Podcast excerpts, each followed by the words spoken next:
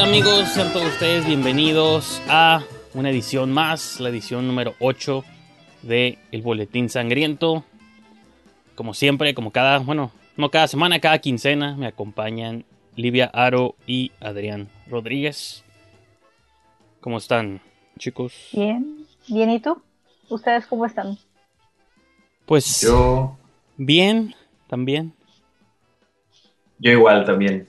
Bastante bien, un poco, como les comentaba, off, off the record, con trabajo, pero aquí andamos igual, dándole. Así es. Ante- antes de comenzar el show, espero que me dejen hacer una pequeña mención que está tangencialmente vinculada al horror. Siempre terminamos hablando luego de cosas que a lo mejor no están relacionadas, pero esto sí, les prometo que un poquito. Eh, hace varias, pues hace varios años, en el 2015, no sé si ustedes la vieron o no la vieron, pero tuve chance de producir una película que se llama Mir, dirigida por mi amigo y co-host de otro programa que hago aquí en el canal llamado Eat My Shorts, donde vemos puros proyectos de Tijuana. Pues entre él y yo colaboramos haciendo una película. Y pues esta semana lamentablemente recibí la noticia de que uno de los actores de esa película falleció, Pedro Rodman. Este, Mm. que él era como un staple aquí de, Del cine hecho en Tijuana, ¿no? Casi en todas las movies, tanto movies de fuera como movies locales, cortos, series, de todo. Pues era como una presencia súper, súper icónica, ¿no? Hasta en un video de Nortex salió por ahí alguna vez, entonces... Pues sí, creo que eso es lo que me tiene a mí un poquito así como sacudido, porque pues trabajamos en la movie, lo conocía de varios años y sí, este, pues fue como una, una tragedia y curiosamente el 21 o el 27 de enero del 2011, hace 10 años casualmente, se estrenó en cines una película llamada Viernes de Ánimas, Sí. que no es la Sí, mejor recuerdo. movie en la historia, pero tiene como la mención de que es, es el único es la única película donde Rodman hizo un protagónico. Lamentablemente nunca tuvo muchas oportunidades de estelarizar una película. Hizo series, salió en El Porvenir, un montón de Porvenir. cortometrajes y todo. Mm. Pero la única película que en la que él fue el, el papel principal es esta película de Viernes de Ánimas, entonces, que es una película de terror mexicana. Si la pueden ver o conseguir. ¿Sabes qué? Está súper curioso y cabrón. Es, es una, es una co- coincidencia muy, muy, muy fuerte. Ahorita, ahorita les voy a decir por qué. Porque yo en ese entonces trabajaba en Cinépolis y yo estuve en la premier de Viernes de Ánimas. Y recuerdo que estuvo Irán del Castillo porque también sale. Sí, y ahí. Rodman este, también, también estuvo. Este, creo que fue la única vez que lo conocí. sí, fue. O sea, yo era em- empleado, empleado general y recuerdo, recuerdo bien esa, esa función porque el director pidió que le subieran más al volumen eh, para, para la película. Y sí, también cuando, puede. cuando vi la noticia, este, estuvo también así como muy loco. En realidad nunca lo conocí, pero recuerdo esa, esa premier. Y también, pues, la película de Amir, Jorge Guevara, que es el, Ah, sí, sí, Principal. es cierto. este, tra- trabajamos juntos en Tomatazos. Entonces, este, así como que todos estamos conectados aquí en el, en el rancho de De Tijuana. Tía Juana. Sí, pues todo, todo el cast y crew de la movie como que estamos así en shock de... Pues de no creerlo, ¿no? Porque sí, pues fue una figura importante para nosotros en nuestros proyectos, nuestras carreras y aparte él también en su, pues, en su carrera personal de él, ¿no? Así que pues, y como mencionaba yo y Paredes, tenemos este otro programa que se llama Eat My Shorts, que aquí lo encuentran en el canal y vamos a hacer un programa especial dedicado a varios cortos y videos y cosas que hizo durante su carrera. Aquí nomás quería hacer como esta mención, que digo, casualmente sí está tangencialmente relacionada al, al género, pero en ese otro episodio, que probablemente salga la siguiente semana o en 15 días, todavía no tenemos fecha, pues va a ser como ya dedicado especialmente a su a su obra, ¿no? Entonces, pues nomás para hasta salió en The Walking en Fear the Walking Dead hay un en un episodio tiene un cameo, entonces sí Ahora, en Selena, en un montón de cosas, ¿no? Que se filmaron aquí en Tijuana, entonces sí. Pues, pues nomás era eso, chicos. Gracias por dejarme decir estas palabras. Y para cambiar de mood completamente, les quiero preguntar. Bueno, en el episodio de hoy, como se habrán dado cuenta también por el título, vamos a reseñar la película Daniel Isn't Real, que fue recomendación aquí de Mr. Adrián. Eso va a ser la segunda mitad del show, pero en esta primera mitad, pues, como lo hemos hecho en las últimas este, ediciones, cada quien va a mencionar algunas películas que vimos durante la semana o las últimas dos semanas. Entonces, pues les pregunto a ustedes qué vieron estos días que quieran recomendar. Uh, en estos días ya por fin cayó host, host a Netflix, ya por fin. Y también estuve viendo la serie del Hotel Cecil. Está cortita, se va rápido. Sí. Son como cuatro episodios. Entonces, si tienen chance de darle un ojo, véanla. Y cometí un error. Bueno, mi hermana cometió un error. Ella puso una película en Amazon Ajá. Y es como de, ah, sí, es de, de un lugar embrujado y found footage. Y, "Ah". y yo dije, bueno, está bien, a ver cuál es. Y descubrí hasta el final, o sea, es la película más aburrida de found footage que jamás he visto en toda mi vida. Es mexicana. Y descubrí hasta el final que el director era Diego Cohen. Ahí está, ya con eso. Ajá, quería aventar el control en la cara a mi hermana, y así como, ¿por qué no me dijiste o no me dejaste ver de qué se trataba esto primero? Horrible, no me acuerdo cómo se llama la película. No es la de, no es la de marca, la marca del demonio, que es la única que no he visto de él. No, esa está en Netflix, no en Amazon. Y es, Entré a su IMDb, tiene Romina, esa no es. Es un slasher super chafa que está en Netflix. Luna de miel, no creo que sea tampoco. no, Perdidos, Perdidos, creo que sí. sí 31 Perdidos. días. Pero no, es Perdidos. Es, es como una especie de spa para hombres. Ya ves que hay vatos que se van que al vapor y, Ah, sí. y así, baños turcos y todo eso. Me ¿no? identifico. Totalmente se nota que eres de esa clase de persona. Se nota que Eh, te encantan los baños turcos. Ajá, Sí. eso tuyo. Puedo verlo. Eh, y ay, no, está bien aburrido, no pasa nada en toda la película. Hasta como los últimos 15 minutos pasa algo, pero está horrible, no lo vean. No lo vayan a ver. Muy- muy Pues ya excelente. tengo que ver. Hay varias de terror. ¿No has visto la de Sin Origen, Livia? La de Rigoberto Castañeda. Esa no la he visto. Está ahí en, en Amazon. Está una que se llama El Ascensor, que tampoco he visto. Han estado poniendo varias como de horror, de horrorcillo ahí. Vi una Horrorcillo. mexicana, de hecho, que se, ve- se veía como horrorcillo, pero como... No sé qué género sea horrorcillo, pero Como, como que quiere asustar, pero está muy cute y no Ah, asusta. Y la puedes tolerar. Esta es como mexicana y parecía como, como independientona. No sé quién la dirige, no me acuerdo. Pero se llama Deseo, Deseo. Y a mí me dio mucha risa porque no es la película de terror del año, no te va a marcar de por vida. Pero se me hizo un intento así como que bien cute de querer hacer una película de terror. no es la de Wish Upon, ¿verdad? De... No, no, no, se llama Deseo, Deseo. Es en español, mexicano. Dice, cinco primos descubren un juego diabólico Sí, esa. que no sé qué. Está en inglés en IMDb, pero, Ah, ok. pero si es de cinco primos, pues no creo que haya muchas movies de cinco primos, ¿no? Entonces, No, no, esa es, y está así como que, o sea, la idea del juego en sí está suave, tú dices, ok, va, puedo seguir viendo esto, y te entretienes porque son cosillas como mexicanadas que sí ubicas, como el, no sé, algún chiste de Coppel, por ejemplo, o cositas así. En- Entonces, como que está, está cute. No te va a marcar de por vida, no es la mejor película del año, pero la toleras más que una película de Diego, de Diego Cohen. Con respeto a Diego Cohen. Pero lo sí. tenemos que entrevistar algún día porque siempre le estamos tirando piedras. Si es, no sé si es de los que aguantan vara o no aguantan vara, pero si es de los que No. aguantan. Sí, no, no creo que quiera, o sea, o al menos, no sé, no creo que quiera, la verdad. ¿Tú, tú qué dices, Adrián? ¿Crees que quiera? No creo. Híjole, no sé, yo digo que si siente un vibe de que le de que va a haber hate, pues no, ¿verdad? Sí, porque hace tres contra uno, entonces imagínate, no. O sea, no tengo nada en contra de su persona, simplemente, no sé, como, a lo mejor es muy entusiasta con sus ideas y como que no las desarrolla del todo, no estoy segura lo- cómo plantear esto. O sea, en el cine tiene que haber de todo, ¿no? Ahorita que habla de viernes de ánimas, o sea, yo como que soy proponente de que tiene que haber cosas malas para poder juzgarlas contra las buenas y viceversa, ¿no? Como tiene que haber movies buenas para poder evaluarlas contra las malas y también pues, o sea, que hay como Uwe Boll y un montón de directores gringos o extranjeros que no Juan sabes cómo cómo le hacen, mande. Juan Orol.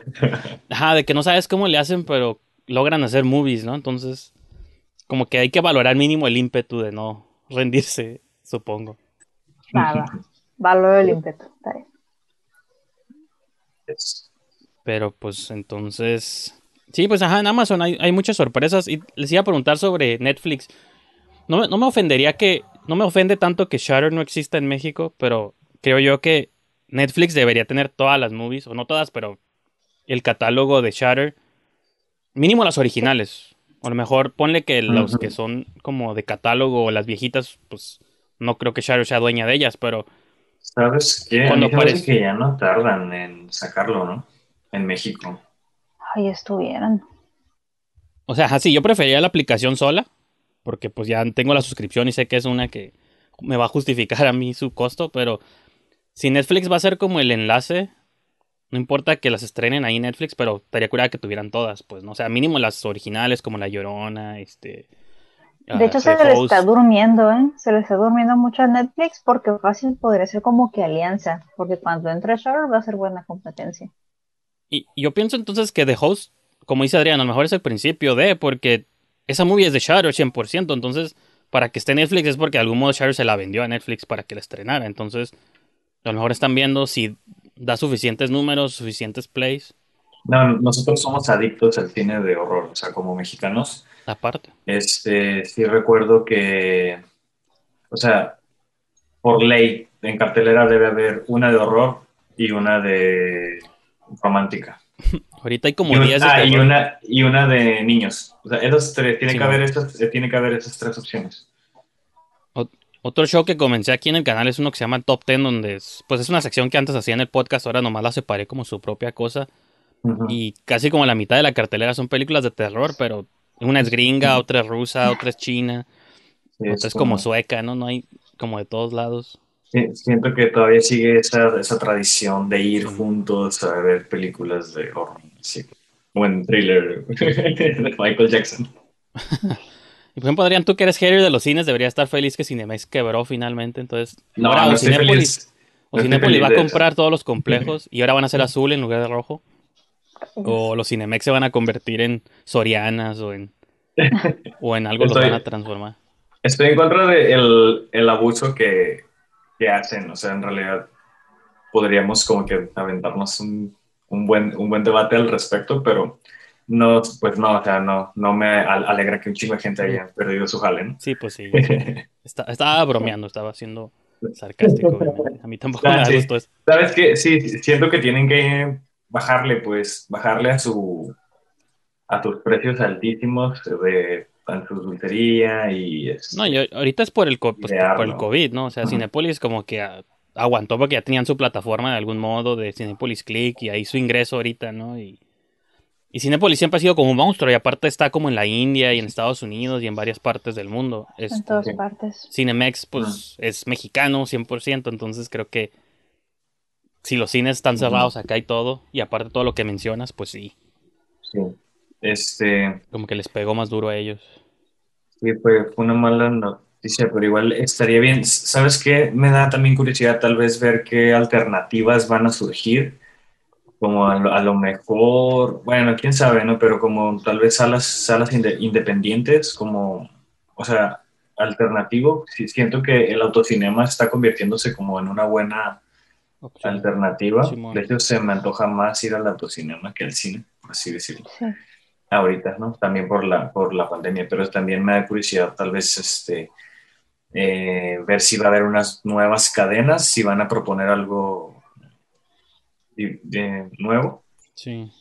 Tal vez, no sé, pues no es como... Yo siento que la, la, la deficiencia es la distribución, ¿no? Como que no compran las películas más, este, como independientes o como que no van a traer este, grandes eh, ganancias. Entonces, espero que, que exista esa alternativa pronto. Además de Tonalá y todo lo que ya ex- ex- existe. Y hablando de, de eso, pues fue una de las películas que, que voy a hablar o que voy a, a recomendar Ah, sí. que vi, que vi en este, en este lapso, así rápidamente, que creo que tú ya la viste, Orijandes, la de Sign Mouth Ah, Simón. que no ha llegado acá. No, no sé si la podemos ver legalmente en línea, pero como mexicanos. No, Pero este es de A- A24 y la verdad me encantó, se me hizo Yo creo que es una de las mejores de la década, for sure, de, de horror. Wow. Imaginé Sí. que te iba a gustar. ¿Cómo, se, ¿Cómo la comparas con la de Dark Song? O ahí se dan Sí, un tiro. de- híjole, yo creo que sí son como primas, así Sí, a. Dark Throne y Time Out son así como primas. Mm, a la mente se me vino también First, First Reformed, Ah, Simón. este, se me vino a la mente La Bruja también, se me vino a la mente Carrie, Ok. tiene como una, solamente unos, unos frames de cómo usan la sangre. Simón. Y, y, y pues ella que tiene el cabello así largo, me, hay así como que eh, algunos frames que me recordaron a... Cuando se a- viste, pues lo, lo que está curado luego de A24 o como de estas movies cuando generan visuales icónicos, ¿no? Y cuando trae el traje ese blanco y todo y anda como por las calles de la ciudad, sí. Son como los superhéroes del horror, ¿no? Así como pues Marvel tiene sus personajes icónicos o DC.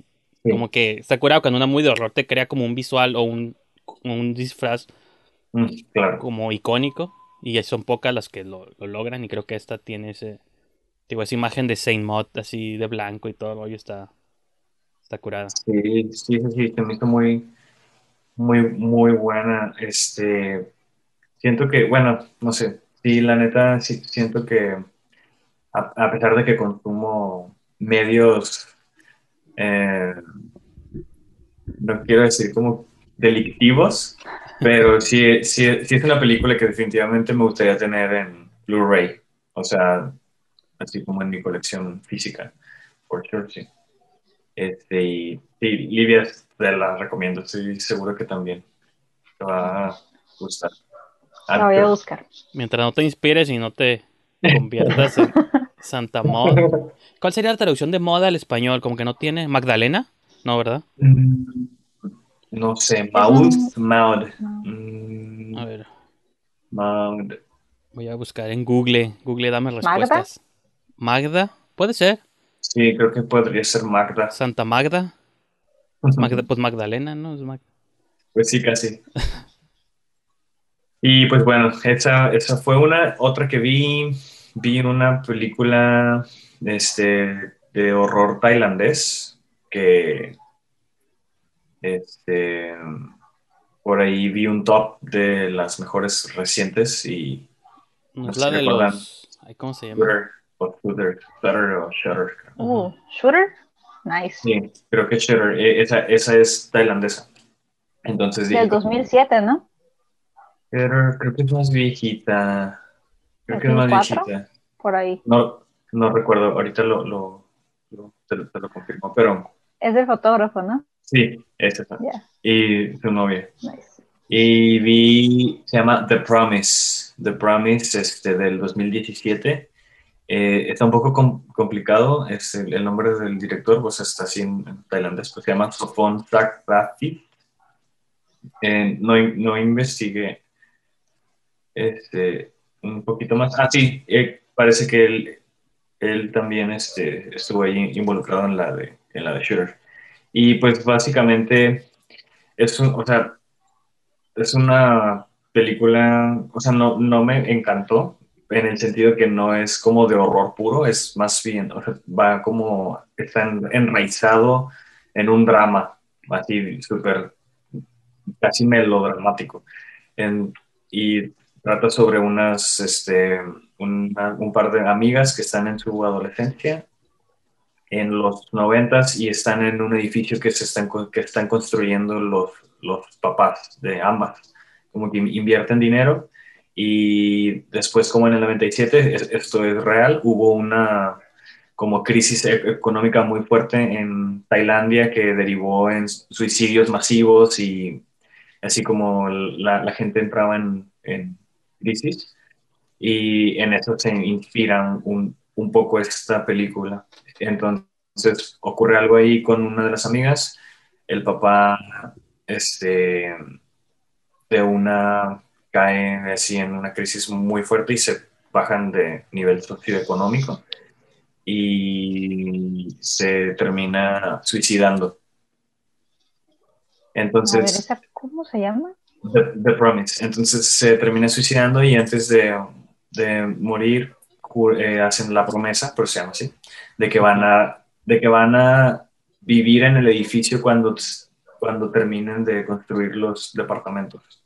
Entonces después ocurre lo de la devaluación y quedan que se van a suicidar juntas porque ambas familias se empiezan a, comer, a ser pobres. Suena un poco estúpido, pero, o sea, conlleva como que ciertas, eh, pues, situaciones, ¿no? Entonces, ya cuando van y se van y se suicidan, una se echa para atrás. Entonces, todo esto es el prólogo de la película y ocurre en los primeros 20 minutos. la, la, la, historia de la película en realidad es cuando esta niña que no se suicidó y su amiga sí, ya está grande y ahora tiene una hija de la edad mm. que ellas tenían. Entonces, este, ahora ella eh, es como un inversionista y compra el, el, el, edificio y lo van a remodelar para hacerlo en un, pues, en construcción, en unos departamentos así grandísimos. Entonces, cuando regresa ahora de adulta se da cuenta de que eh, está embrujada, está embrujado como, pues ella más bien, no, no, no, no el edificio, se comunican por un, por un beeper, pues estaban en los 90, entonces ahora eh, van así al, al, edificio y su hija encuentra el beeper. Entonces ahí empieza como que, ahí empieza la película. En, en realidad empieza muy, muy bien, pero sí, ¿sabes? Te, exige estar en un mood muy, muy específico, porque yo esperaba algo así como de horror, completamente, no sé, salvaje y bestial, y en realidad fue, fue, fue un horror melodramático y muy sutil. Este, pero sí, si tienen chance, este, chequenla. Y pues por último, en San Valentín, mi novia y yo vimos Drácula, así como que... ¿Cuál de todas? La de Francis Ford Coppola. Bram Stoker, sí. Y cada vez que veo esa película le encuentro algo, algo nuevo y también cada vez confirmo que es la peor actuación de Keanu Reeves. O sea... y, esa barra está muy baja, muy, muy baja porque, pues, por cada buena actuación te entrega como dos o tres dudosas, en mi opinión. Sí. Y sí, o sea, que, también este, ah, creo que les había comentado hace no mucho vi Apocalypse Now y ahora que vi Drácula también de, de Francis Ford, o sea, me di cuenta que tiene como una, como una afición hacia la grandiosidad, como que todo es épico y, y grandioso y romántico en extremo y estilizado. Entonces sí, creo que fue una gran película para ver porque o sea, en San Valentín a cierto punto porque es una historia de amor.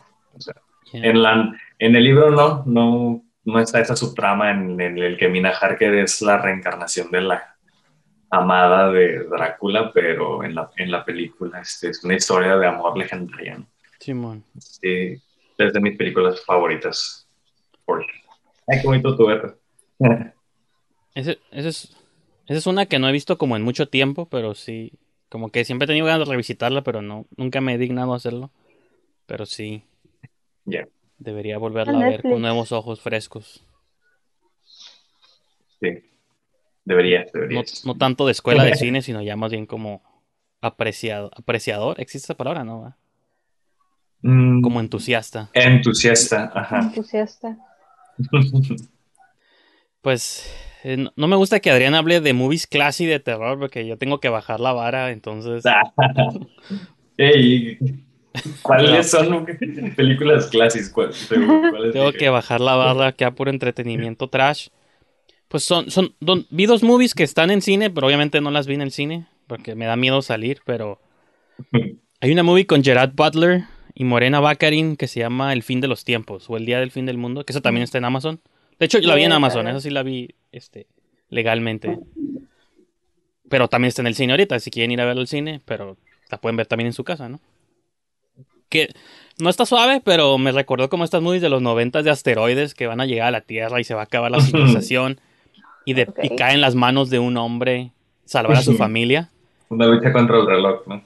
Que es, Gerard Butler. Se supone que va a caer un asteroide que la NASA predijo que iba a nomás rozar la Tierra, ¿no? Pero a la mera hora, o no se iba a caer sobre la Tierra y es más grande que el impacto de los dinosaurios. Más grande que el Big Bang. Entonces, por alguna misteriosa razón, tipo la de 2012, hay unos búnkers que construyeron en, en Groenlandia De hecho, el, el nombre original de la movie es Greenland, no, o sea, Groenlandia. En México, porque somos tontos, le pusieron el fin de los tiempos, ¿no? Algo así. Para Sí, ah, para que nos dé ansiedad. Simón, exacto. Entonces la cura es que en Greenland o en Groenlandia hay unos búnkers acá súper bien diseñados y están haciendo como un éxodo de la humanidad hacia esa hacia ese lugar.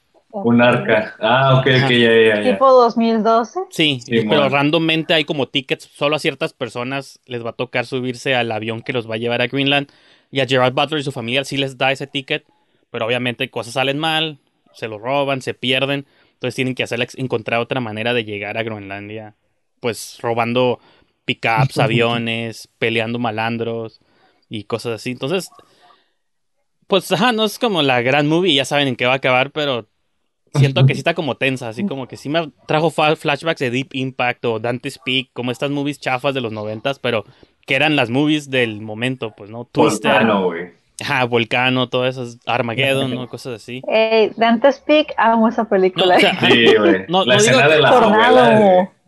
Es que es Ah, generacional. Por claro. ejemplo, a nosotros que nos gustan Sí. esas movies porque las vimos de chicos, siento que esta movie tiene esas vibras, pero esas movies Oh. en un canon cinemático, no, pues nadie las pone ahí, no, no porque diga que no lo merezcan estar ahí, pero son como, son, ajá, como en los noventas, lo que ahorita son las movies de superhéroes, eran las movies de desastres, ¿no? Entonces, como porque eran las movies, pero no son como hitos cinemáticos, pero sí están curadas, o sea, sí te entretienen, pues.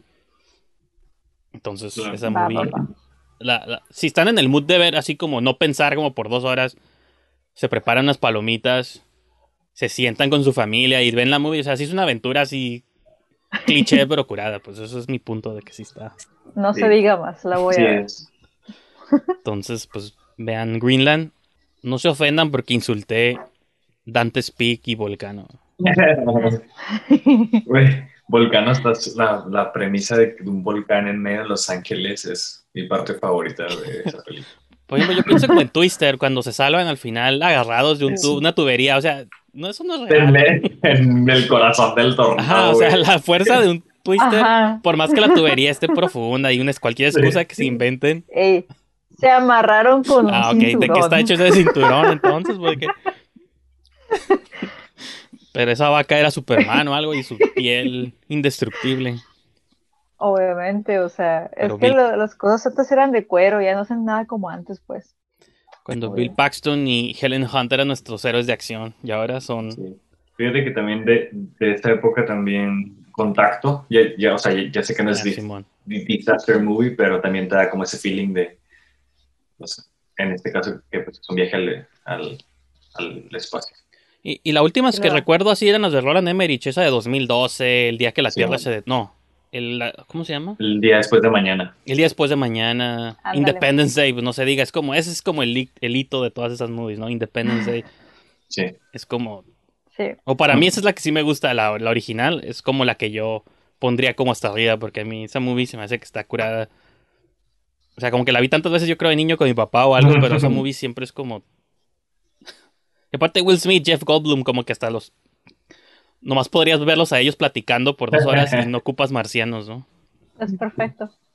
Entonces sí, este está, está curada. Pero quería hablar del otro churro que vi, que a ustedes debería gustarles porque les gusta Event Horizon y es del mismo director. El señor Paul W.S. Anderson hizo otra movie con su esposa Mila Jovovich llamada Monster Hunter, Monster Hunter. Cazador. Está basada en un videojuego. Que ni siquiera me acordaba que Paul Anderson había hecho la primer Mortal Kombat, que este año va a salir la, la 2. Bueno, no la 2, Tanto, el sí. reboot. Que sacaron el trailer super gore y todo el mundo está emocionado. Pero yo quiero que le den a Paul Anderson su reconocimiento de que él hizo la primera versión, independiente si nos guste o no.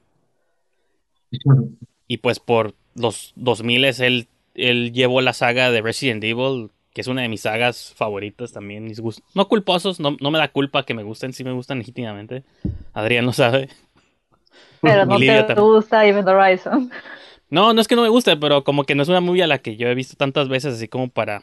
Me sentiría falso diciendo, ah, yo la amo esa movie. La vi hace mucho y supongo que me gustó, pero... eh, o sea, ocupo revisitarla, igual que. Drácula. Hay muchas movies que vi en un tiempo distinto de mi vida. Cuando según quería ver puras cosas así como más de culto. Que esa movie es de culto, ¿no? Pero... Pero bueno, no, no me reclamen porque no me guste Vendo. este, pues hizo esta, o sea, él hizo Mortal Kombat, hizo Resident Evil y ahora hizo Monster Hunter, que es otra franquicia tipo Pokémon. ¿no? La verdad no sé de qué va el juego, sé que es sobre monstruos, sobre cazadores de monstruos, como el nombre lo dice, ¿no?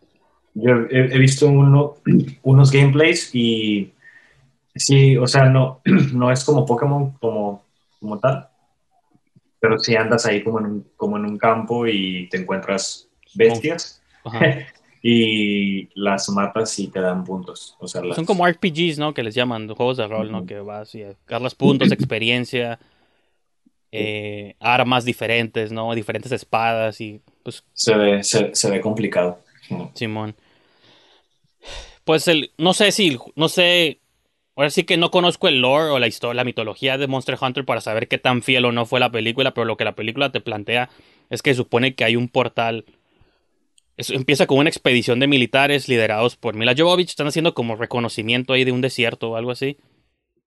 Y justo en ese momento se abre como una tormenta, que es un portal que los transporta como a otra, a otra dimensión, a la dimensión donde existen los monstruos. Ya luego te van explicando que se supone que y es un portal que se abre cada cierto tiempo y pues puede cruzar gente de la Tierra. Como Pacific Rim, ¿se acuerdan que había portales que según de otro planeta los conecta acá a la Tierra y viceversa, no pueden ir de aquí para allá? Pues es un rollo y medio así, ¿no? Entonces, pues ahora este grupo como de militares donde también va Diego Boneta y otros otros cuantos ahí. Está curada porque puedes ver cómo está ensamblado el cast intencional. O sea, hay una actriz brasileña, un actor mexicano, un actor, Tony Jaa, que es chino. Este, está Mila Jovovich, que es pues como la americana, entre comillas, pero es rusa, ¿no? Está Ron Perlman, que él es como el americano americano. O sea, hay como uno de cada nacionalidad porque ya hacen así las movies para que peguen en todas partes, ¿no? Como la Rápido y Furioso. Tiene que haber uno de cada nación para que sean hits en sus respectivas. Entonces, está como muy cínico eso, pero pues también es como para la representación, ¿no? Si quieren ver a Diego Boneta con... Y ya había salido, por ejemplo, William Levy salió en Resident Evil, en la 6, creo. Entonces ahora Diego Boneta, Luis Miguel sale acá y... Y spoiler, lo matan, lo siento. Pero sí, este... no quería arruinarles eso, chicos, pero... rompiste mi corazón, pero está bien. Este... Entonces Mila Jovovich, pues... Pues sí es que el convoy lo destruyen por completo. Es la única sobreviviente, pero pues se alía con Tony Jack, que él es un sobreviviente de aquel planeta. Y entre los dos tienen que ver cómo cazar a un monstruo con cuernos dragón que le llaman Diablo y pues toda la movie es acá tratar de matar a ese monstruo y a otros monstruos que se les van apareciendo en el camino. Y ella tiene que encontrar una manera pues de abrir el portal de vuelta a la Tierra y y, y pues nomás, o sea, es, pues esa es la, la premisa y está entretenida y todo, pero los CGI, los efectos, pues no están muy curadas, que digamos. Y, y es vilmente el estilo de las Resident Evil de Paul Anderson. Si les gusta esa cura, pues les puede gustar la movie. Si no les gusta esa cura, pues no les va a gustar la película. Y es lo único que puedo, puedo decir en pro o en contra de ella. Pero sí, eso es Monster Hunter. Fíjate que sí pensé que me ibas a decir que los efectos sí valían la, pena porque se ve como bien épica. Pero pues no. es que a veces es lo malo, por ejemplo, en el cine, no sé si les pase a ustedes, o porque yo estoy medio ciego. En el cine los efectos usualmente siempre se me hacen bien, porque como es un, poco más oscura la proyección, y aparte los cines en México, pues no limpian los lentes ni nada, entonces todo se ve como con una capa así, parece celuloide todavía, ¿no? de tanta tierra que tiene el cristal, pero... De queso de Nacho con, Simón. con mugre. Ándale, hasta se ven las moscas de pronto cuando pasan por la luz del, proyector. pero como esto la vi pues en mi casa en una televisión así, o sea, ahí cerca, pues yo siempre he creído que los efectos digitales en las televisiones se ven falsos, hasta los de Avengers, no me gusta cómo se ven porque pues ves que son pues que son monos falsos, ¿no? Creo yo, esa es, siempre ha sido mi, mi impresión. Entonces sí, ya cuando llegan las peleas con monstruos, pues parece que estás viendo un videojuego, pero pues a lo mejor esa es también la, cura, ¿no? Está basado en un juego, entonces supongo que es apropiado que se vea así. A lo mejor. Y, nomás para no robar mucho tiempo, porque ya quiero que pasemos a hablar la, de la otra de la película que vamos a este, aventarnos el día de hoy. Es hicieron un remake de Wrong Turn o reboot o remake o secuela o lo que sea. Y se la recomendé a Livia el otro día, pero supongo que no tuvo chance de verla, pero sí este volví a ver la original en, en Amazon y esas, esas sí nunca me han gustado, ¿no? Y las había visto ya como aventé el año pasado, creo que un maratón de todas y ninguna me gustó. Todas se me hicieron igual de chafas. No siento que tenga nada como interesante esa mitología de Grung Turn. Entonces dije, bueno, vamos a ver el reboot, pues, pues nomás para verlo, ¿no? A ver qué trae. Es la primer movie, por así decirlo, del 2021 como oficial que se lanzó en cines y todo, de terror. Dije, pues debe traer. Y como que siento que el director vio Midsommar y The Hunt y dijo, voy a hacer lo mismo, pero en versión B-movie.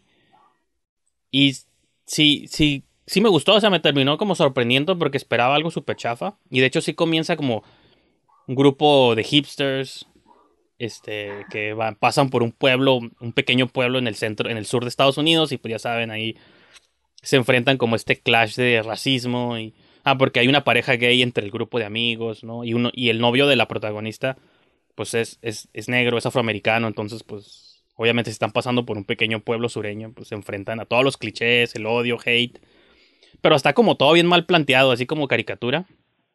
Se terminan perdiendo en el bosque. Y esto pasa en la primera película también. Se pierden en un bosque. Y resulta que en el bosque vive un club como de. Un grupo tipo Texas Chainsaw o algo así, como de caníbales. Este. Pues que matan gente y se los comen, ¿no? Entonces, todo eso pasa como en esta película, pero pasa como en la primer media hora. Y aparte dura una hora cincuenta, o sea, dura casi dos horas la movie. Y yo cuando vi el tiempo dije, esto, esta duración para una película de terror chafa. Bueno, pues ya le puse play, ¿no? Ni pedo. Vamos a verlo. Entonces, todo esto que les cuento, como lo que pasa en la primer movie, pasa en la primer media hora. Y dije, pues, yo pensé que esto iba a ser la película. Y como a la media hora hay como un twist donde entra el rollo medio Midsommar, donde hay como cosas ya de cultos y cosas así. Y digo, ah, eso, está interesante. Y luego, durante la segunda mitad de la movie, la tercera mitad, dar como otro twist. Porque en este tipo de películas nomás vemos a los adolescentes, ¿no? Pero en esta película, como a la mitad, te introducen que el papá de la protagonista la está buscando. Pues la está buscando, ¿no? Mi hija desapareció aquí en este pueblo, como que la reconoció, la ubicó acá por la ubicación del teléfono y todo. Entonces, como que él agarra una expedición de cazadores. O sea, como estos mismos rednecks que al principio eran los villanos, ahora son como los aliados del papá para entrar al bosque y encontrar a estos caníbales. Y ahí es como The Hunt, ¿no? Donde eran los malvados del pueblo, estos sureños que tienen armas y que son pro NRA y todas estas cosas, van a ser tus héroes de la movie, ¿no? Entonces, y se van a enfrentar contra. Entonces, la movie, repito, tiene como un montón de twists y giros que dije, o sea, está curada. Para mí es como debe ser un remake que se parezca poquito al original, pero toda la siguiente hora te lleva como por lados bien extraños. Y los créditos finales, así como besos al chef, porque sí. Los créditos finales también cabrón, así como la secuencia de créditos. Me dejó impactado. Entonces, creo que no va a ser para todos los gustos porque no es una muy de horror convencional, pero sí, a mí se me hizo muy curada. Me vendiste la idea. La voy a ver. Pues se la recomiendo. Me, o sea, me interesa que la vean para que me den sus opiniones, no importa que sean diferentes o la hayan odiado. Creo que es una movie suficientemente diferente, a pesar de que es una B-movie de explotación. Creo que. O sea, no es tan elegante como Midsommar, pues, pero imagínense un Midsommar hecho por alguien. alguien menos talentoso, pero curada. O sea, lo, lo hace bien al fin y al cabo, pues, ¿no? Creo yo. Esa es mi opinión. Sí, también a mí me lo vendiste. De hecho, me recordó un poquito a Cabin in the Woods, como... Cabin in the Woods creo que es más inteligente. Esta movie tal vez no tanto. Ya. Pero sí. Los twists o los giros son los que... Twists. Ajá, Eso fue lo que me, me, hizo como recordar. Los twists y los giros son los que o no tanto como twists acá de Chamalan, de que ah, no, no me vi venir esto. O sea, no esos tipos de twists, sino de como los cambios de tono de la película. Son los que dices, ok, movie, me sorprendiste un poquito. Yo puse mi review de Letterboxd, me jaló como la alfombra bajo los pies, ¿no? Así como que, ay, güey, Olivia desapareció. Porque sí me estaba como que, se- que Livia se fue a ver la movie, ¿no? Como que le llamó tanto la atención que dijo, ahorita vuelvo, voy a ver la Ahorita película". vengo. Digo, igual y, y la esperamos ahorita. Ustedes no van a ver una disolución y va a aparecer ella, pero sí, este, pues les recomiendo Wrong Turn y ahorita que regrese Livia vamos a entrar ya de lleno a hablar de. Daniel no es real. O es real, no lo sé. Ahorita lo vamos a averiguar todos juntos. Me sacó. Livia, yo dije, se fue a ver la movie y que ya no pudo aguantar. Me emocionó demasiado. Dijo, fuck it, Se metió, a- fuck these guys. It. fue a su BitTorrent más cercano y dijo, vamos a ver. Wrong Turn. Obviamente. Pues bueno, Livia, lo único que dije ahorita en el, en el corte es que pues ya íbamos a entrar de lleno a, a hablar de Daniel no es real. Entonces espero que estén listos y Sí. Pues voy a comenzar igual preguntándole a Adrián. Este, ¿por qué? O sea, primero, pues, ¿cuándo lo viste tú la movie? ¿Por qué? Este, ¿qué fue lo que te impactó de ella? ¿Y por qué querías que la viéramos entre todos aquí en el show? Sí, bueno, esta película la vi el año pasado, salió en el 2019. Este, la produjo el Elijah Wood. Con su. Spectre Vision, ¿no? Sí, Que todas sus movies que Este- producen son bastante raras. Sí los recomiendo. Que las ¿verdad? vea. Sí. Incluso creo que, Mandy y cosas así. sí, de hecho, esta tiene así unos vibes de Mandy al, al principio. Y Colorado Space también. y Colorado Space. Siento que la corrección de color y al- algunos efectos de, psicodélicos. Pero principalmente lo que me llamó la atención fue el póster. Estaba así, puse en mi, en, en mi plataforma pirata de torrents el género horror y scrolleando, pues solamente vas viendo pósters, ¿no? Y vi el póster de Daniel Isn't Real ya una vez que identifico un póster que me gusta, busco en YouTube el trailer y luego ya pues vi obviamente el, el trailer y captó mi atención inmediatamente. Siento que tiene como que con leer la premisa ya sabes más o menos, bueno, y, con ver algunas imágenes como, como del trailer, ya sabes más o menos hacia, hacia dónde podría dirigirse y creo que, creo que sí acierta de alguna manera, como que cumple con mis expectativas y hasta un poquito más. Este, y se me hizo bastante inteligente, se me hizo que tiene mucho estilo, eh, más o menos eso que comentábamos de Mandy, de Color Out of Space, creo que son películas con, un, con mucho estilo, ¿no? ¿Sabes Me, cómo? gusta, ajá, me gusta cuando una película hace funcionar el color rosa o el color Exacto. fuchsia, morado, neón. A eso me Sí. refiero precisamente. Fíjate, en estos días vi, bueno, no la mencioné, pero la de, vi la de From Beyond, de Stuart Gordon, esta de los ochentas, que hizo Reanimator y todas estas movies clásicas de Lovecraft. Y esa movie, la de From Beyond, no sé si la han visto, pero tiene el color rosa como súper presente. Cada que activan esta máquina interdimensional, todos los cuartos se iluminan rositas, acá como los de pues, los de Dario Argento o lo que hizo Richard Stanley con Color Out of Space.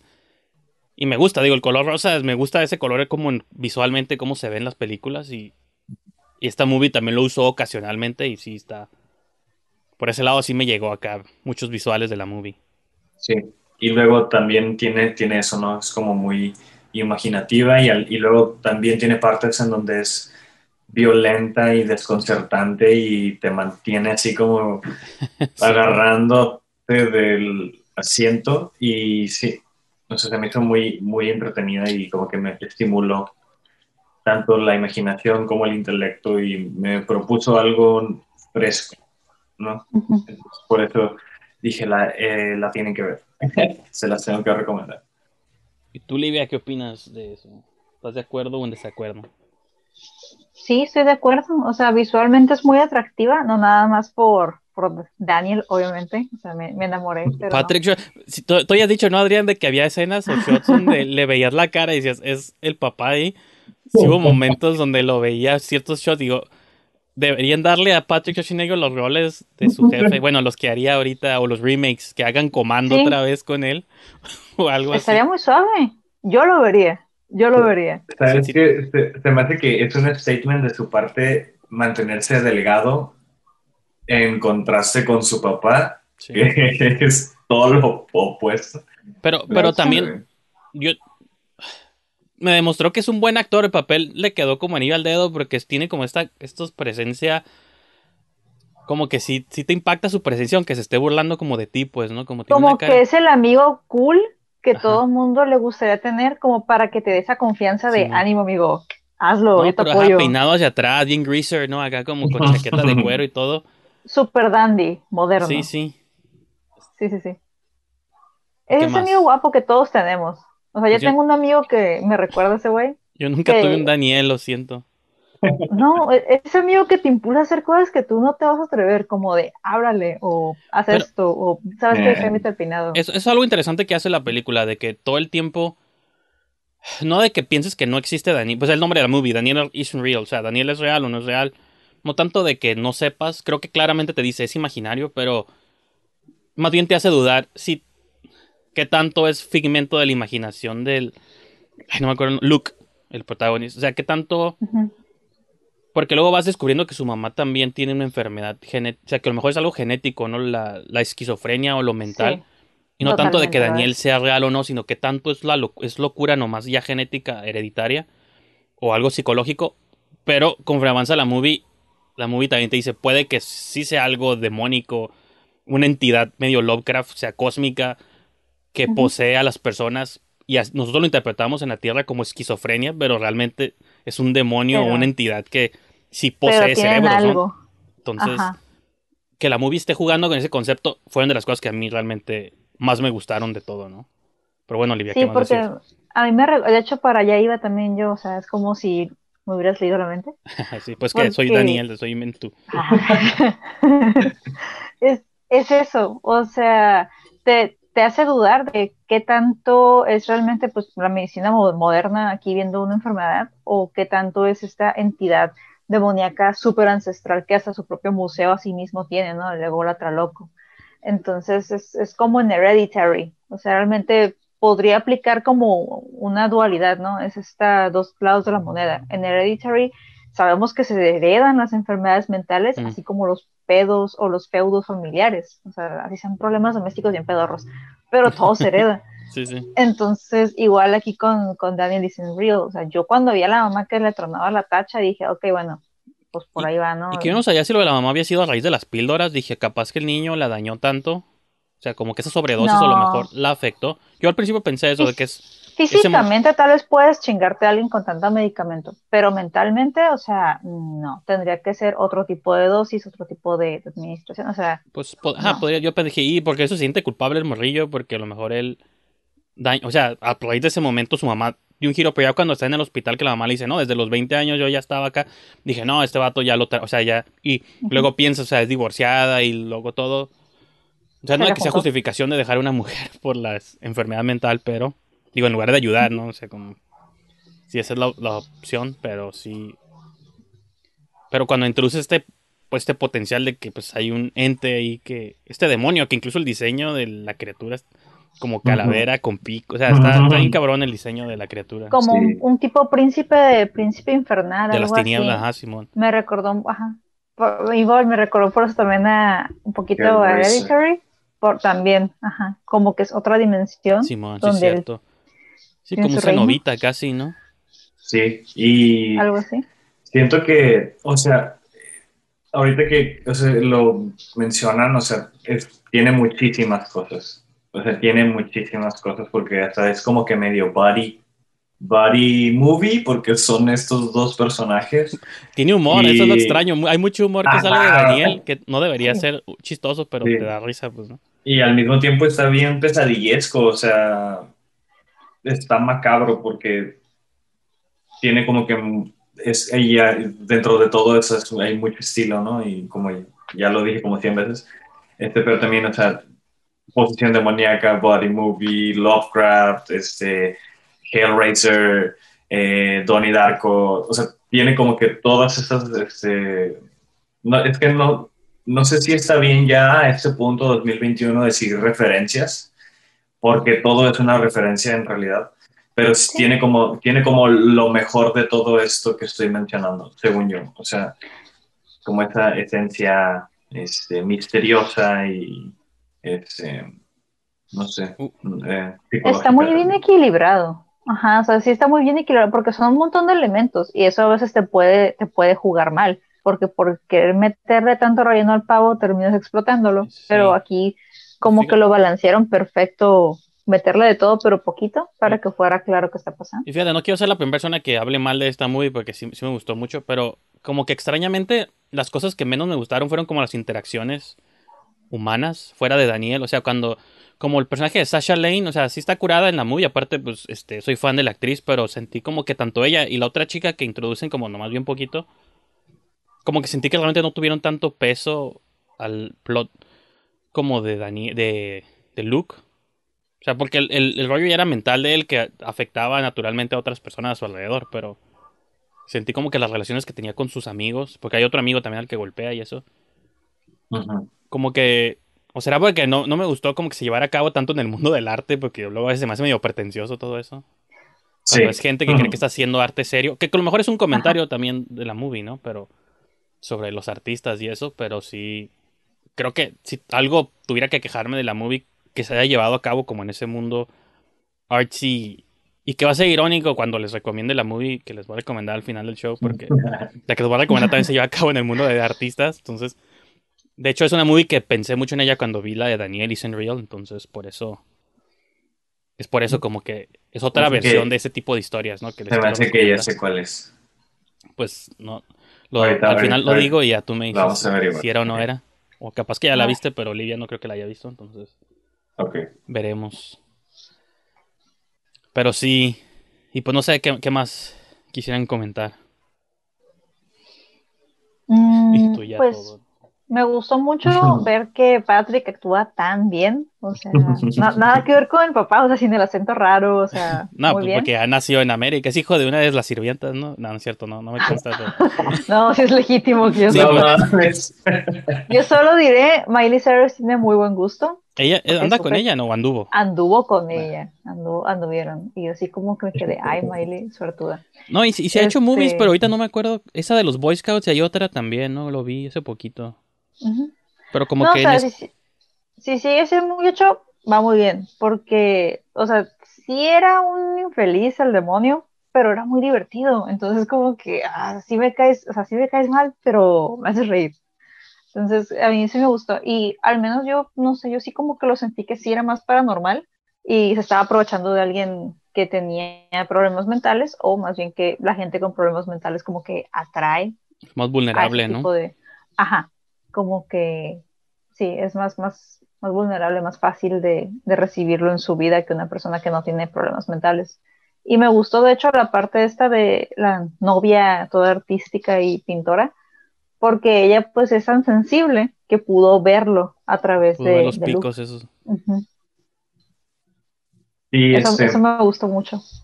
sí, fíjate que creo que así, igual, como comentando algo no tan positivo, porque de verdad me, me, me gustó mucho, pero sí reconozco que no es una película perfecta. O sea, sí se siente eh, como que algo no. Creo que más bien es este que comentabas, como que el que mucho abarca, poco aprieta. Como que sí quedan algunos este, ahí cabos sueltos, que como que les, como que lo último que faltaba para que en- encajara, siento como que, como que ahí hubo ahí un faltante para que terminara como de, de tener todo como cohesión. Pero siento que es más por esto, como que, como que está emocionada la película por, por decirte, mira, soy esto y, y, y sé, sé esto, ¿no? Como que es pretenciosa en ese sentido, como que era lo que, lo que mencionabas, que también se desarrolla como que una, pues es- son artistas, ¿no? Y, Ay, no tanto que se desarrollara en ese mundo, sino siento que al final no, no, no sentí como que hubiera una gran consecuencia de eso. Salvo que mencionó Olivia como de que ah, lo vio, pero y lo pintó, pero no sé, como que eso pudo haber sido una foto, pudo haber sido de otra manera que haya visto como este- esa sombra atrás, ¿no? Como que no. No tiene que haber sido ella. Al final siento que el personaje de ella no tiene tanta consecuencia dentro del plot de la movie. Quizá una secuela estaría bien para esta película. No me molestaría ver una secuela de esta película. Pues salvo, Ujú. pues salvo que posea a otra persona, pero ya podría ser como varios Danieles que... Ah, bueno, es otra cosa que tenía aquí en mis famosas notas, de que todo lo detona el asesinato, bueno, de algún modo, ¿no? Lo detona el asesinato que el niño ve de chiquito. Este shooter, no sé si la movie, porque ya saben que luego me gusta leer cosas en las movies, ¿no? No sé si este también es, era de un modo una especie de comentario a los tiroteos masivos que ocurren en Estados Unidos, pues cada fin de semana parece, pues, ¿no? De que, de que están relacionados, o sea, oficialmente todo ese tipo de cosas las relacionan los psicólogos o los psiquiatras con, con la mente, ¿no? Con ah, la esquizofrenia, es que eran jóvenes incomprendidos, locos, ciertas cosas. Pero como comienza con ese tiroteo en el café y cuando el niño ve el cadáver, es cuando empieza, llega Daniel, no sé si de algún modo también está hablando sobre cómo se crean estos demonios que terminan matando gente, pues, ¿no? O matándose a ellos mismos. Entonces, creo que, no sé si intencional o no tiene ese comentario también de, pues sí, de qué te convierte como en un asesino serial, ¿no? O en un mass shooter o algo así. Mm. Porque esa imagen del principio de la cafetería, pues, digo, me recordó como estas imágenes que luego, digo, no en persona, pero que luego ves en las noticias o cuando ves tal persona mató a tales personas en un lugar público y te quedas es como una explicación también a qué pasa con estas personas, ¿no?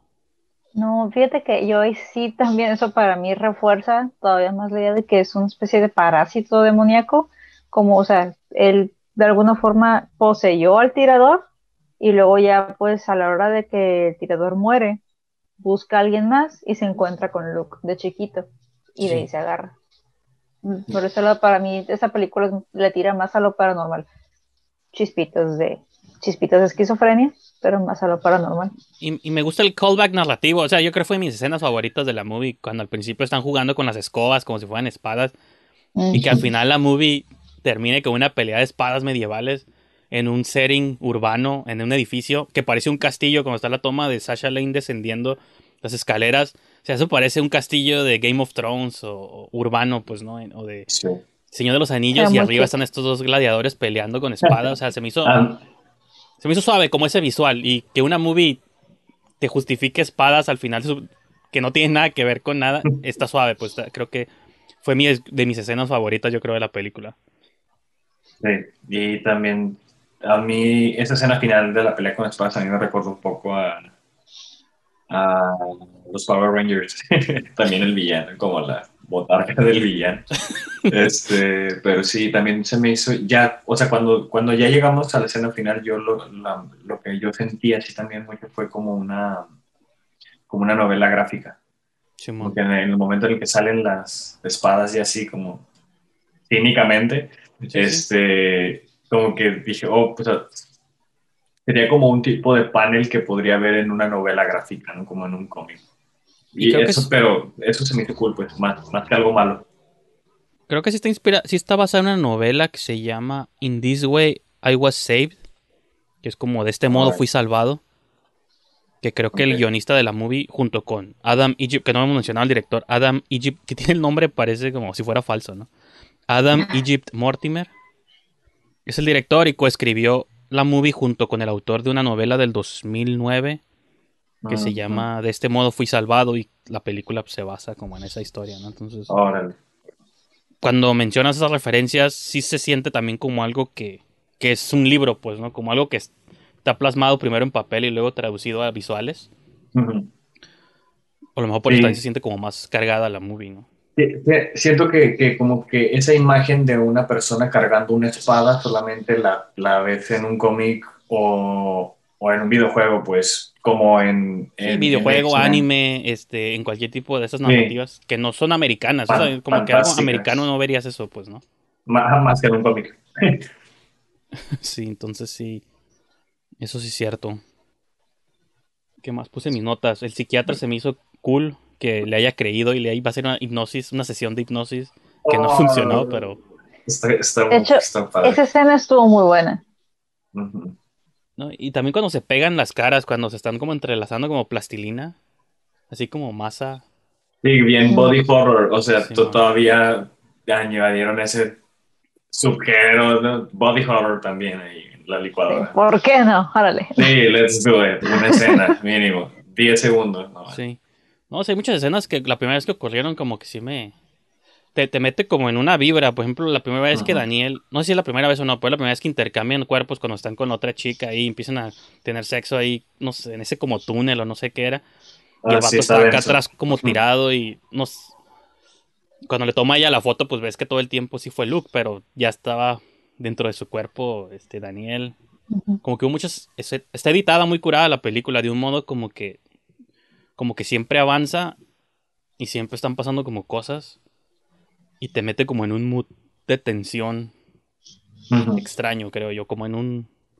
En una atmósfera curada y eso también me gustó mucho de, de la película. Es, un, es una buena sorpresa porque o sea, es muy sencilla la película, pero realmente no sabes qué esperar después por, por todo lo que, o sea, las pequeñas sorpresitas que te va dando. Sí, súper recomendaron. Y no sé si has visto alguna otra película del director, de las que tiene, ya las habías mencionado la vez pasada, pero Some Kind of Hate, que esa no la he visto, que fue su primer película me parece. Mm, Luego hizo el corto de Holidays, Daniel is in Real, y tú habías mencionado también que hizo una que se llama Arch Enemy del año Ah, sí. pasado. no, no he visto Art Enemy. Y también los de, ay, por aquí tenía abierto, creo que los cerré. Spectrevisión, porque todas las movies eh, que me, te digo que producen, ellos produjeron Mandy, que también tiene vibras muy similares, Ujú. Que supongo que sí la vieron, ¿no? Usaron las mismas rosas, usaron las, mismas luces. Ajá, la de Color Space y qué otras. Bueno, la de Boy, que no es la del muñeco, sino es otra de Boy, esa nunca la he visto.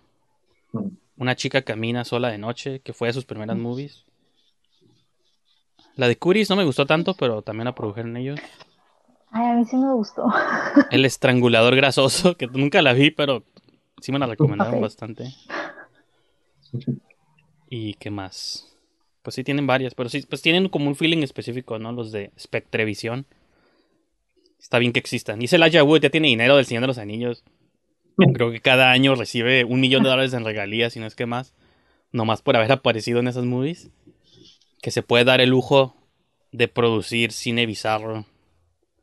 Que no importa que no recupere, porque pues, esas movies, siendo honestos, son más como de culto que de que hits taquilleros. Dios bendiga la Yahoo. Pero yo sí pienso, eso es locura, pues que existan estas, si es gente que va a tener dinero, pues que lo use para bien, ¿no? Y creo que Wood, Ujú. pues está bien, ¿no? Que, que lo haga, o sea, sí. Muy bien Sí en puede. Lightwood. No creo que sea pobre, entonces, digo, si supo ahorrar, no sé su historia, pero sí. Que Dios le dé más dinero para que haga más películas casi. Pues que neta, realmente después de Lord of the Rings, como actor ya nunca, o sea, sí ha hecho movies, pero como que siento que ya no le interesó tanto ser protagonista o actuar en cosas. Contra cuando era niño sí hacía más películas. Bueno, creo que ahorita ya se, o sea, a lo mejor y sí le interesa, pero se da como más el lujo de él elegir qué tipo de proyecto hacer. O si Ajá. es que quiere salir, solo, produ- o sea, ya se puede luego, dar el lujo de él decir, salió en la de Maniac, que no la produjo él, pero pues la de Maniac, la, el remake, eso estaba súper loco también. Si nos vamos a los noventas, pues La Facultad, de Faculty, es un clásico de, de Elijah Wood. Pues nomás chicos, les quiero preguntar si hay alguna palabra final que quieran sobre Daniel is in Real. Yo ya mencioné varias de mis notas, o ya las comentamos. Me recordó como Annihilation en algunos momentos, aniquilación de ciertos los colores. la música, ajá, ciertos colores y ciertas cosas. Y aparte esa película también es sobre dobles y como Es- Sí, psicodelia, total. psicodelia. Una con Mackenzie Davis que se llama Always Shine, no sé si la han visto, también está. No lo he visto. Es otra de las, bueno, es una nota que tenía, no la mencioné, pero me gustan también mucho las películas como de dobles, ¿no? De doppelgangers. Entonces, esta movie no es de dobles en sí, pero es como personalidades dobles divididas, entonces sí. Pues está curada también. Pero, ¿Y pues, ¿Ya viste Coherence? Hablando de dobles. ¿Cuál? Coherence. Coherence. No, Como fíjate. co- No. coherencia. Es una película así súper independiente.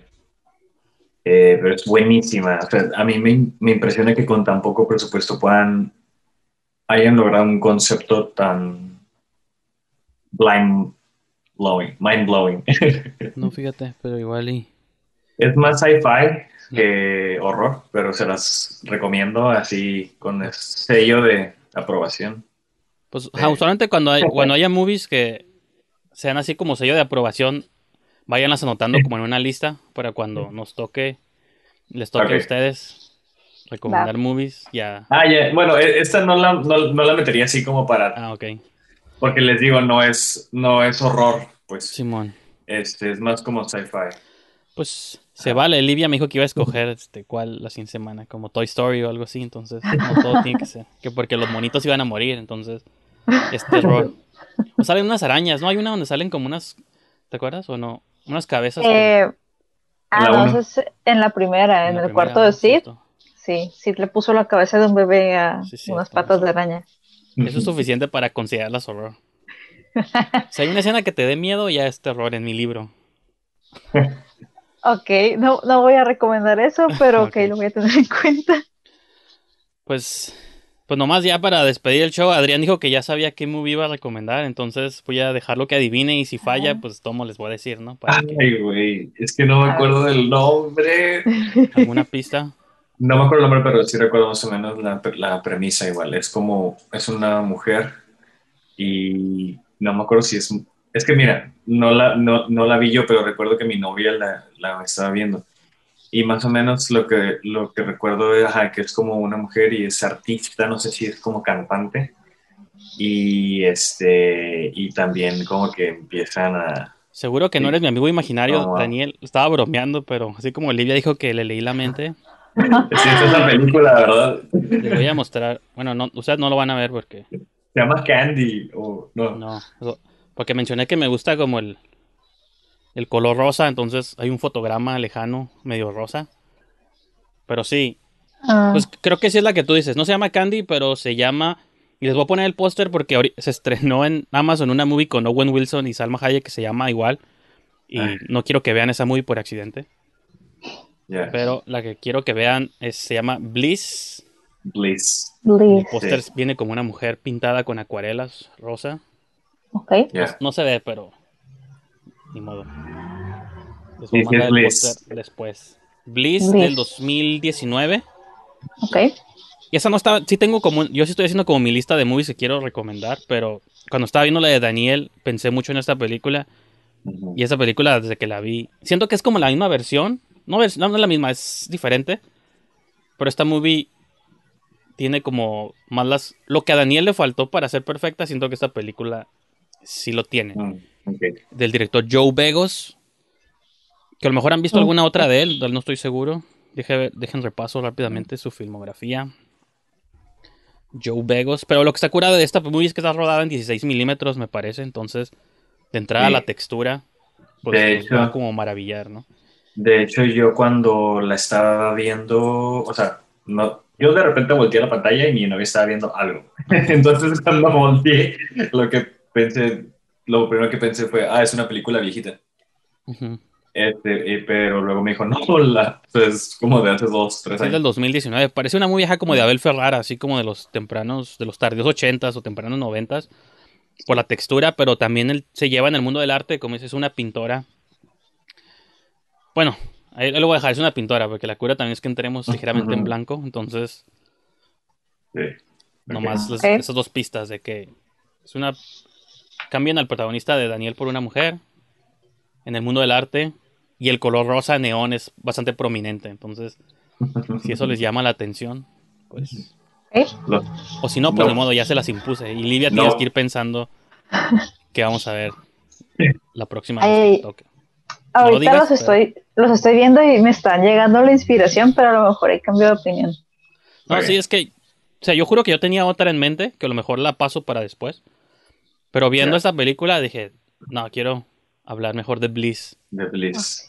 Yo sabía en cuanto más o menos dijiste, es, es- de hecho ni dijiste nada, no dijiste nada, pero dije, es esa película, no, no, so- solamente como que porque se parece mucho y dijiste que se parecía mucho, fue mi única, fue mi única conexión y dije, nada más que no, no tenía el nombre.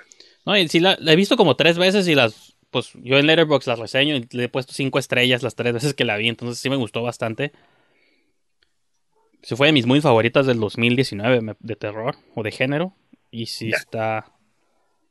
Digo, la, la duda siempre es no sé si les va a gustar o no, no sé, a lo mejor no les gusta y pues ni modo, ¿no? Pero a mí se me hizo muy curada, entonces pues. También es para que conozcan los gustos de todos nosotros. Yes, yes, yes. Va, va, va. Tampoco quiero ser el primero que propone la movie que todos odian, ¿no? Porque hasta el momento hemos tenido éxito que las tres movies que hemos visto, todos vamos como uno, uno, uno, ¿no? Así como empatados de que nos han gustado las tres movies. Que- pone muy nerviosa. No, no, no, es, de hecho no, está cool, está cool, como que vamos a ver quién va a ser el combo breaker, o sea, Sí, no, sí, sí. está- y, y estaría cool como que tener una de que alguna como que es tan mala que es buena, o algo así también. Ten- tendríamos que tener como un tablero, así como unos scores este, quincenales de cómo Ah. va la, la tabla, entonces. Pero Pues todavía podemos, podemos armarlo, ¿no? Llevamos poquito, llevamos tres. necesitaríamos como un sistema de, cal- de evaluación, porque, o sea, como darle dedo abajo, dedo en medio, dedo arriba, y cada uno tiene como. Está muy complicado. Un sistema como numérico para este objetivamente decir esta está hasta arriba, esta no, esta lleva menos puntos. Pero tal vez lo Va. deduzcamos tras, tras bambalinas. Sí, va, hay que ver. Pues bueno, pues también ustedes vean Bliss para que cuando. Porque aquí spoileamos las movies, ¿no? Cuando las reseñamos, entonces, pues. Que no hay muy. En esta sí no creo que haya mucho que spoilear realmente. Creo yo. En Daniel, tan bueno, poquito, pero. Creo que esta de Bliss no es tanto como de qué es lo que está pasando. Creo que queda evidente desde el principio que está pasando, pero es más cómo se ejecutan las cosas. Pero pues bueno. Pues yo creo que con eso los dejamos esta semana. Nomás este. Aquí. Este. Platícanos en qué están trabajando, dónde pueden seguirlos. ¿Qué video nos espera esta semana, Livia? Que Ya vi que subiste Event Horizon, subiste. ¿Cuál fue el más reciente? Ah, tienen los ojos blancos. ah, la de Península. Ah, Península. Península. Esta semana voy a subir a Jennifer's Body. Lo he estado postergando mucho, pero sí, tengo que subirlo. Y si se puede, poquito después a, a, Sa- a- Dark Song. Si se puede. Sí, ya, si el tiempo me da, porque se ha estado viendo locos esta semana. Pero sí, y a mí me pueden seguir en, en YouTube, en Twitter, Facebook, Instagram, todos lados como Liria. Así es, con H. Sí, muy importante. ¿Y tú, Mr. Ro- Rodríguez? Yo, pues, en realidad, sabes que tengo varias cosas, hago varias cosas, pero no, no tengo como que redes en donde suba como que mis proyectos o cosas así, pero mi, mi Twitter personal es Fodongo King, así Sí, como mo- se oye, pegado. y este, pues nada, ahorita creo que el- mi, mi proyecto más reciente es un- estoy trabajando en, un- pues, en otro podcast. Bueno, este es video, video podcast, pero en el podcast oficial de la cervecería Insurgente, aquí en Tijuana, pues es muy conocida. Eh, bueno, creo, según yo. Este, Pues sí. Sí es Y- suficiente conocida, ¿no? O sea, Y pues sí, por eso te digo, según yo, este, y pues ahorita estamos este, empezando, acabamos de lanzar el, el primero este mes, en, ajá, en a principios. Este, no sé cuáles son las redes, pero está en Spotify, ahí, por ahí pueden, pueden eh, checarlo, nada más. mi- mientras eso signifique dotación de insurgentes para ti y por ende para nosotros, pues Sí, que, sí, te sí, va- de- que te vaya bien. De hecho, sí, este, ahí próximamente podría llegarles, este, algunas, algunos patrocinios o algo. Muy bien. Santo cielo. No sé, no, de, de hecho, no sé si les gusta la cerveza artesanal, porque no a todos les gusta, pero a mí sí me gusta. Para mí la palabra cer- cerveza es la clave, entonces para mí puedes ponerme una IPA o una Budweiser Light en las circunstancias que estamos, yo te la acepto. Muy bien, arre, arre. Es cierto. Este, pues, gracias por habernos acompañado en esta edición y nos vemos hasta la próxima.